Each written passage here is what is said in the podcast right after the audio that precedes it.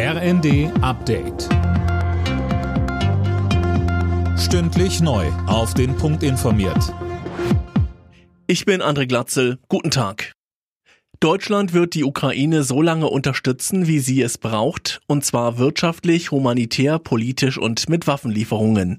Das hat Bundeskanzler Scholz in seiner Regierungserklärung betont. Verhandlungen zwischen der Ukraine und Russland sieht er auf absehbare Zeit nicht. Mit Blick auf den morgigen EU-Gipfel sagte Scholz, die Ukraine gehört zur europäischen Familie. Deshalb werde ich mich auch beim Europäischen Rat morgen und übermorgen mit allem Nachdruck dafür einsetzen, dass die gesamte EU geschlossen Ja sagt. 27 Mal Ja zum Kandidatenstatus. Die Ausbildung ukrainischer Soldaten an dem von Deutschland zugesagten Mehrfachraketenwerfer Mars 2 soll kommende Woche starten. Das hat Verteidigungsministerin Lambrecht im Bundestag erklärt. Deutschland werde, wie angekündigt, drei der Raketenwerfer bereitstellen.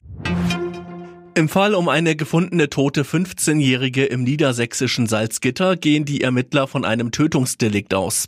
Linda Bachmann ermittelt wird gegen zwei Jugendliche. Ja, dabei handelt es sich um einen 13- und einen 14-Jährigen. Sie gelten als dringend tatverdächtig, so die Staatsanwaltschaft.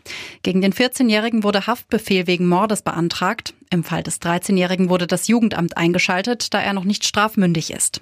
Das Motiv für die Tat ist noch unklar. Die 15-Jährige war am Sonntag vermisst gemeldet worden. Gestern wurde die Leiche entdeckt.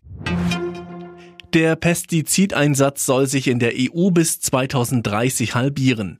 Die EU-Kommission hat dafür verbindliche Ziele vorgeschlagen.